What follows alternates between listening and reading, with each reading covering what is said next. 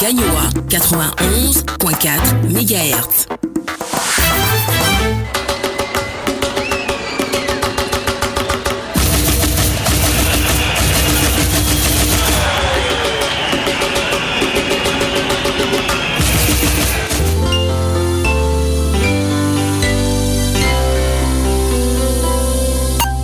Radio de la paix. Il est 7 heures.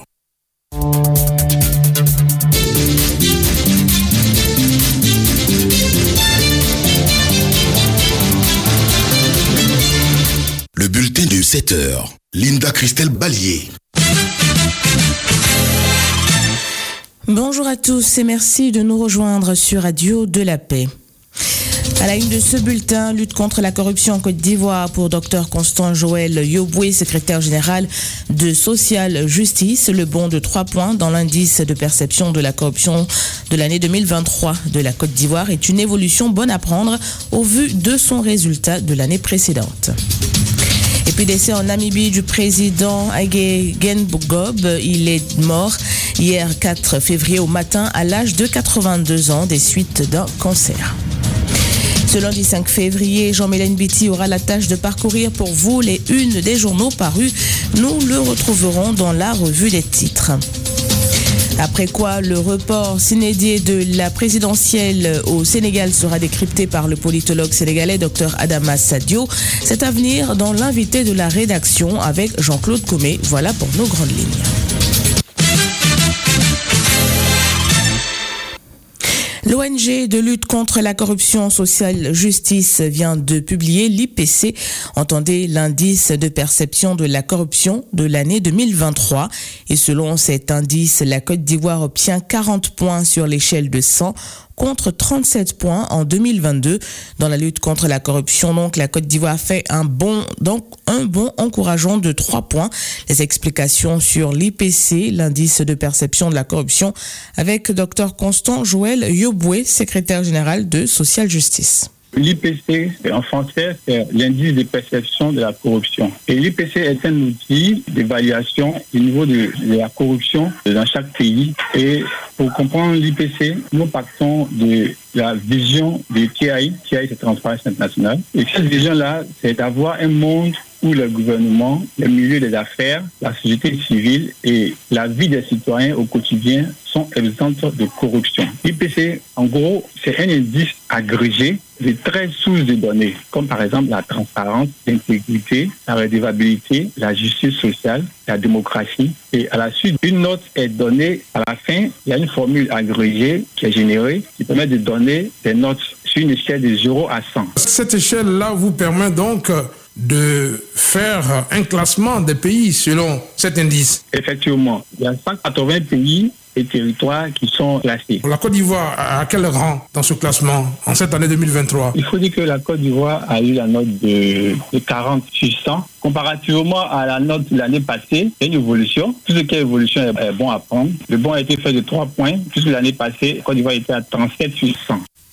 Docteur Joël Yoboué, secrétaire général de Social Justice, il était en ligne avec Constant Mailly. Et parlons toujours de lutte contre la corruption face aux scandales financiers qui ont éclaté ces derniers dans, dans certains ministères. Le président du comité exécutif de l'ONG Civis Côte d'Ivoire pense que le gouvernement ivoirien doit accentuer la communication relativement aux affaires qui sont en cours afin que les Ivoiriens soient mieux informés. Écoutons les précisions de Dr Christophe Kwame, président du comité exécutif du Civis Côte d'Ivoire. Ce qu'il faut aujourd'hui, c'est que le gouvernement, les ministères techniques, les agences de lutte contre la corruption, comme la haute autorité, comme l'autorité nationale de régulation des marchés publics, comme l'ANP, l'autorité nationale de la presse, comme la ACA, toutes les agences continuent le renforcement des capacités de leurs membres. Je le dis parce que souvent, quand nous venons à des informations, nous sommes obligés de relater les lois d'accès à l'information pour qu'ils puissent nous répondre. Donc, nous pensons que le gouvernement doit prendre à bras le corps la pédagogie, l'information de ce leadership nouveau qui veut que tous ceux qui gèrent l'argent public puisse en donner information aux citoyens. Deuxième étape, toutes ces affaires, des dysfonctionnements au sein des ministères où on lit des grands titres de journaux et plus rien,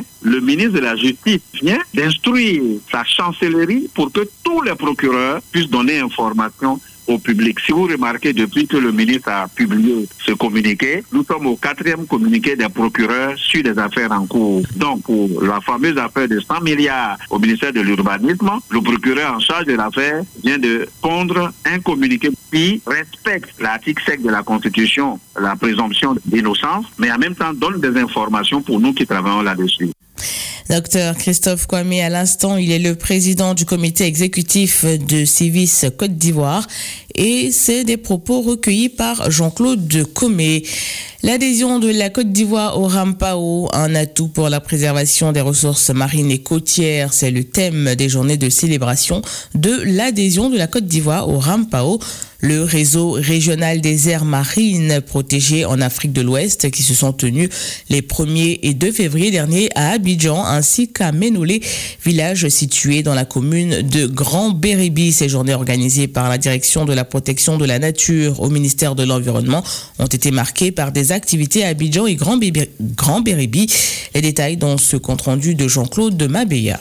L'adhésion de la Côte d'Ivoire au Rampao est un symbole fort pour la Convention d'Abidjan, selon Serge Logossou, le représentant du secrétaire exécutif de la dite convention. Notre planète fait face à des défis environnementaux sans précédent, menaçant la biodiversité marine qui est vitale non seulement pour l'équilibre écologique, mais également pour le bien-être socio-économique de nos populations côtières. L'adhésion de la Côte d'Ivoire au Rampao symbolise notre engagement à relever ces défis elle reflète notre volonté de jouer un rôle actif dans la protection et la conservation de la biodiversité marine et côtière. Mamadou Sidibé est le président du conseil d'administration du RAMPAO qui s'est réjoui de cette adhésion de la Côte d'Ivoire à son réseau, a marqué leur engagement à accompagner le pays pour l'atteinte des objectifs. Le réseau ne ménagera aucun effort pour accompagner, appuyer techniquement, financièrement et sur le plan ressources humaines la Côte d'Ivoire. Ouvrant les travaux de cette table ronde, le directeur du cabinet adjoint représentant le ministre de l'Environnement a partagé les attentes du gouvernement ivoirien. Docteur Élisée Kinapari Yeo. En travaillant ensemble, nous pouvons développer des stratégies innovantes qui équilibrent la conservation avec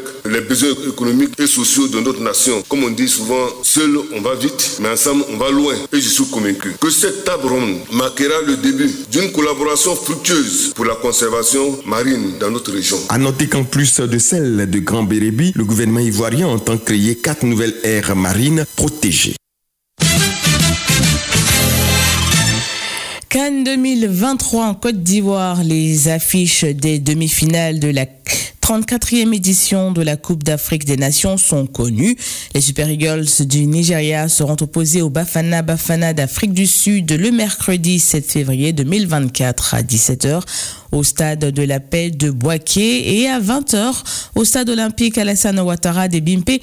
Les éléphants de Côte d'Ivoire craseront le fer avec les léopards de la République démocratique du Congo.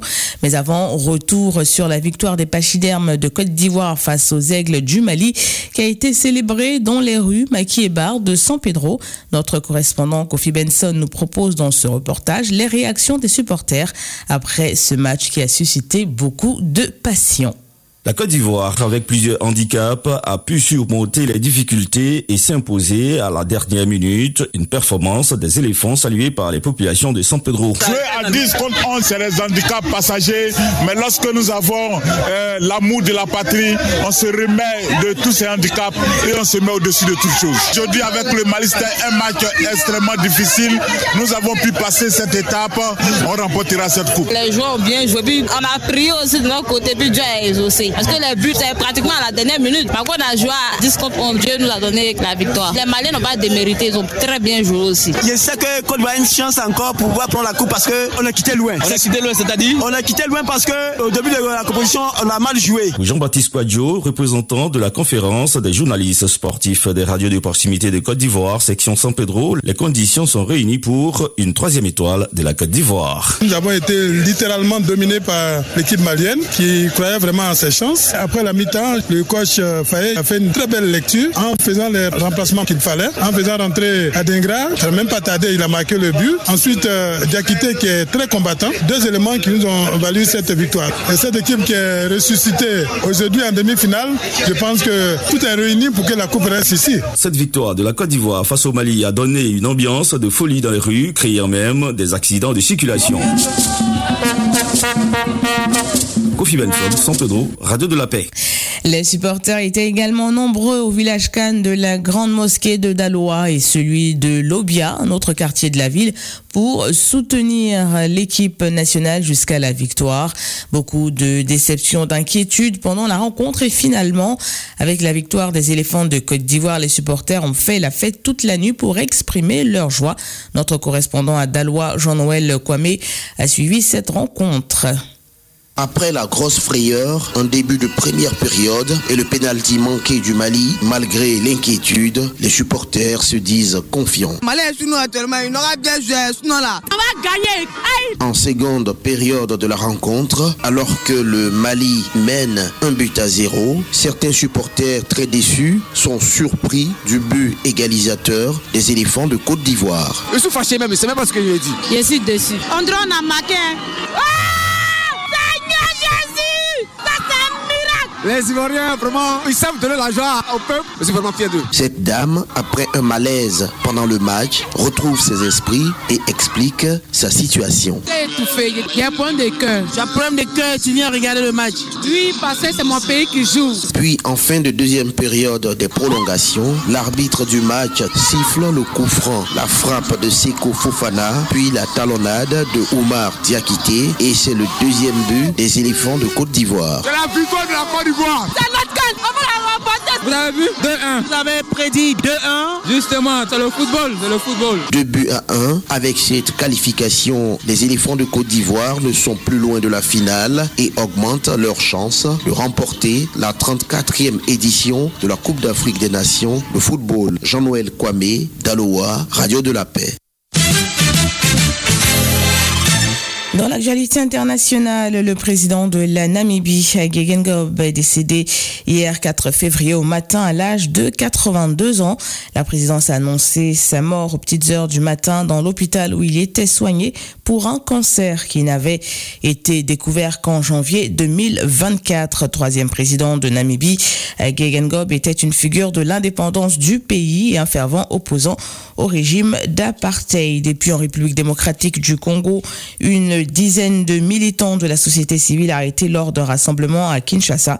Entre 8 et 12 militants des mouvements citoyens ont été arrêtés samedi soir dans la ville pendant qu'ils se réunissaient pour commémorer et dénoncer les 600 jours d'occupation de la ville de Bunagana dans l'est de la République démocratique du Congo par les rebelles du M23. Et parmi ces militants figurent Bienvenue Matumo et Fred Boma de la Lucha. Tous ont passé leur deuxième nuit dans les cellules de l'Agence nationale des renseignements ANR et les raisons de leur arrestation n'ont pas encore été communiquées par les autorités. Et sans transition, nous retrouvons ici dans ce studio Jean-Mélène Biti qui s'est chargé de parcourir pour vous les unes des journaux ivoiriens parus ce lundi. C'est dans la revue des titres. Bonjour Jean-Mélène.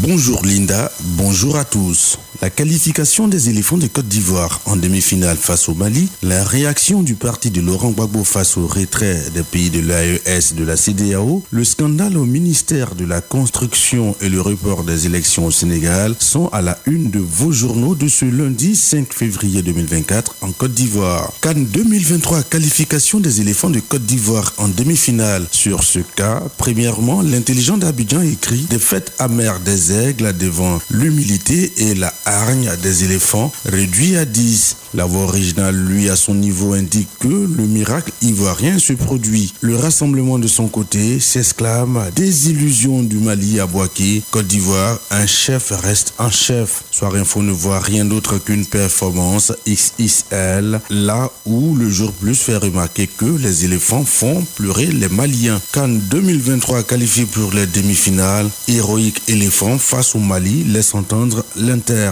Cannes de l'hospitalité éléphant, un deuxième miracle s'est produit samedi à Boaké, met en manchette le nouveau réveil. Aux patriotes d'écrire Cannes 2023, la Côte d'Ivoire élimine le Mali 2 buts à 1, le coup du marteau. Fraternité Matin lui revient sur le secret du miracle ivoirien. On termine avec Super Sport qui titre Hold Up du siècle à Boaké et à Dieu des dons. La réaction du parti de Laurent Gbagbo sur le retrait des pays de l'AES de la CDAO est aussi en bonne place dans cette revue des titres. Sur ce sujet, la voix originale écrit Les pays de l'AES quittent la CDAO. Gbagbo soutient le Mali, le Burkina et le Niger. L'interlu revient sur ce que Gbagbo et son parti demandent aux dirigeants de la sous-région suite au retrait du Burkina, du Mali et du Niger de la CDAO. Il est suivi par la nouvelle alliance qui affiche CDAO, soutien du PPACI à l'AES, c'est que le parti de Gbagbo demande à la classe politique sous-régionale. Retrait des pays de l'AES de la CDAO, voici la position du PPACI, écrit le temps. Le scandale au ministère de la Construction est aussi traité par les journaux de ce jour. À ce propos, le jour plus écrit, mise en examen de ces cadres, le ministère de la Construction clarifie tout. Affaire des cadres placés sous contrôle judiciaire, le ministère de la Construction fait des précisions, font savoir l'Inter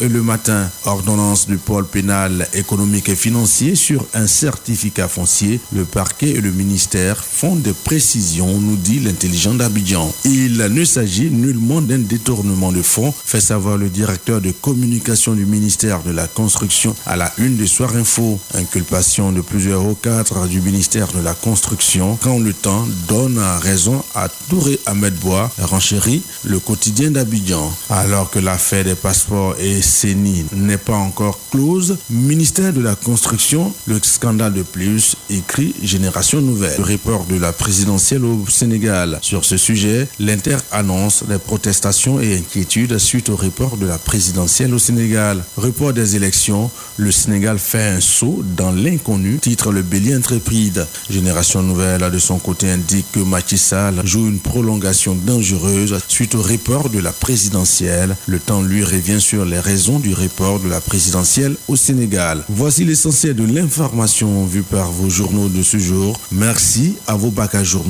et bonne lecture. Merci également à vous, Jean-Mélène Bitty, pour cette revue des titres. Dans l'édition de 8 heures, vous serez de retour pour le même exercice. Dernière articulation de ce bulletin, l'invité de la rédaction, et c'est pour parler de l'élection présidentielle du 25 février 2024 au Sénégal qui a été officiellement reportée. L'annonce a été faite samedi dernier par le président sénégalais et cela à quelques heures du démarrage officiel de la campagne électorale qui devait commencer hier dimanche 4 février. Invité de la rédaction, docteur Adama Sadio, politologue sénégalais, répond aux questions de Jean-Claude Comé. Adama Sadio, bonjour. Bonjour. Macky Sall, le président sénégalais, a annoncé le report de la présidentielle qui devait se tenir le 25 février. Alors, comment vous réagissez en tant qu'observateur hein, de la scène politique euh, sénégalaise? Bon, il faut dire que d'abord, c'est une situation qui n'est jamais arrivée au pays. C'est vrai que le Sénégal a eu à rencontrer des contentieux électoraux de, l'indépendance à nos jours. Mais cela n'a pas empêché que le processus électoral suive son cours jusqu'à la proclamation officielle des résultats. Et il est vrai également que dans les décisions de justice, aussi bien dans les tribunaux, mais également au niveau des conseils constitutionnels, à chaque fois, lorsque ça concerne des affaires politiques, que les hommes politiques, si la décision ne leur est pas favorable, qu'ils contestent cela. Mais de là maintenant à se fonder donc sur une contestation d'une décision du conseil constitutionnel par un candidat qui est recalé et reporté, je dirais même annulé, parce qu'en réalité ce n'est pas un report, mais c'est une annulation de l'élection présidentielle. Ça, je me dis que c'est une situation qui n'est jamais arrivée dans ce pays-là et ça risque donc de créer aussi bien des tensions politiques, mais également une crise institutionnelle dans ce pays. Alors, les raisons avancées par le président Macky Sall, c'est donc cette volonté de lever euh, les blocages et aboutir à des élections apaisées, inclusives et transparentes. Comment vous réagissez à ces arguments euh... Ah non, non, cet argument ne tient pas. Je vous rappelle qu'en 2019, Karim Wade lui-même était écarté de l'élection. Khalifa Sall, pareil. Ses partisans avaient contesté, mais cela n'a pas empêché l'élection se tenir à date issue en 2019. Donc cette fois-ci, pour moi, la véritable raison, ils ne l'ont pas dit. Parce que Karim Wade n'a pas les moyens politiques aujourd'hui de faire bouger l'Assemblée nationale et d'imposer sa force. Il a réussi cela de par la bénédiction du chef de l'État et aujourd'hui, cela montre que le renoncement à la troisième candidature qu'il avait faite au mois de juillet Aujourd'hui, les faits nous montrent qu'il n'a jamais eu envie de quitter le pouvoir. Néanmoins, il a, il a donc réaffirmé sa volonté de ne pas être candidat, hein, de ne pas revenir sur sa mais parole. Je, mais je, je vous rappelle qu'il nous avait dit en 2012 qu'il n'allait pas faire 7 ans, mais 5 ans. Je vous rappelle également qu'il nous avait dit qu'il allait quitter le pouvoir au terme de son second mandat. Mais il a fallu que la situation sociopolitique sénégalaise soit de telle sorte qu'il n'avait pas le choix. Et je vous rappelle qu'il y a de cela deux semaines, il a rencontré M. Aluntine et d'autres acteurs de la société civile et il les avait rassurés qu'il ne va pas toucher au calendrier électoral. Intéressons-nous aux bases légales de cette annonce, justement. Est-ce que, selon la Constitution, le président de la République a ce pouvoir-là de reporter les élections? Si oui, quel est l'article Il n'en a pas. Aussi bien lui, mais aussi bien également l'Assemblée nationale qui est en train aujourd'hui de, de vouloir voter une proposition de loi visant à reporter de six mois l'élection. Je vais vous dire pourquoi ni, l'Assemblée nationale, ni le chef de l'État ni le Conseil constitutionnel n'ont le pouvoir d'allonger le mandat du chef de l'État. Vous allez dans la Constitution du Sénégal, en son article 27 déjà, c'est cet article qui nous dit le mandat du président de la République est de 5 ans et nul ne peut faire plus de deux mandats. Point. Et vous allez maintenant à l'article 103 de la Constitution du Sénégal, en son alinéa 7, mais qui vous dit que la disposition donc de l'article 27 de la Constitution ne peut faire l'objet d'aucune modification, sauf par voie référendaire. C'est ce qu'on appelle une clause d'éternité. Et ensuite, l'alinéa 8 de l'article 103 vient aussi nous dire que l'alinéa 7 ne peut être nullement touché. Autrement dit, tout ce qui touche le mandat au Sénégal désormais est dans ce qu'on appelle une double clause d'éternité. C'est quoi une double clause d'éternité? C'est qu'on ne peut nullement toucher, mais aussi cet article qui nous dit on ne peut pas toucher, on a également enfermé cet article pour que nul ne peut aussi toucher cet article pour pouvoir toucher tout ce qui touche au mandat. Donc, la seule manière pour le président de la République de rallonger son mandat, c'était de consulter le peuple sénégalais par voie référendaire. Malheureusement, il a opté de passer outre et de ce fait, il va tout simplement violer la constitution du Alors, Sénégal. Quelles sont les perspectives actuellement après cette annonce-là, les possibilités euh, pour que les élections puissent se tenir? Déjà, il faut dire que sur les 20 candidats qui étaient en liste, en tout cas plus de 15 d'entre eux, ont maintenu leur position qu'ils vont commencer à battre campagne au Sénégal. Mais donc ce qui risque d'arriver au Sénégal, le président Macky Sall est légalement encore le chef de l'État du Sénégal jusqu'au 2 avril 2024. Mais si toutefois on arrive à rallonger son mandat, soit par la voie de l'Assemblée nationale, mais dans ce cas-là, on risque d'assister à une crise institutionnelle. Alors, mais quelles sont les voies de sortie selon vous hein? Pour moi, il n'est pas encore tard. Il peut aujourd'hui prendre un autre décret encore pour abroger son dernier décret. Autrement dit, que le processus suit son cours et que le 25 février 2024, le peuple sénégalais souverainement choisit celui qui sera le chef de l'État du Sénégal pour les cinq ans à venir. Adama Sadio, je vous remercie. C'est moi qui vous remercie. À l'instant, l'invité de la rédaction, Dr Adama Sadio, politologue sénégalais, qui décryptait pour vous le récent report de la présidentielle au Sénégal et il était aux côtés de Jean-Claude Decomé. Un entretien qui met un terme à cette édition dont voici le rappel de l'essentiel. Lutte contre la corruption en Côte d'Ivoire pour Dr Constant Joël Yoboué, secrétaire général de Social Justice. Le bond de 3 points dans l'indice de perception de la corruption de l'année 2023 de la Côte d'Ivoire est une évolution bonne à prendre de son résultat de l'année précédente.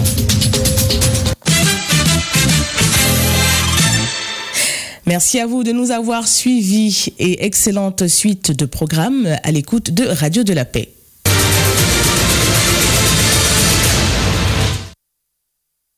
Radio de la Paix. Gagnoa 91.4 MHz.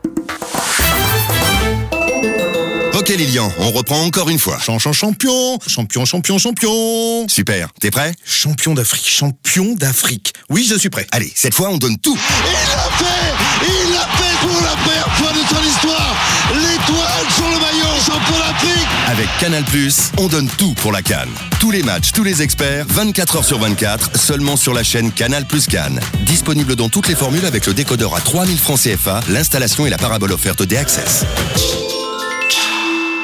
Offre soumise à condition.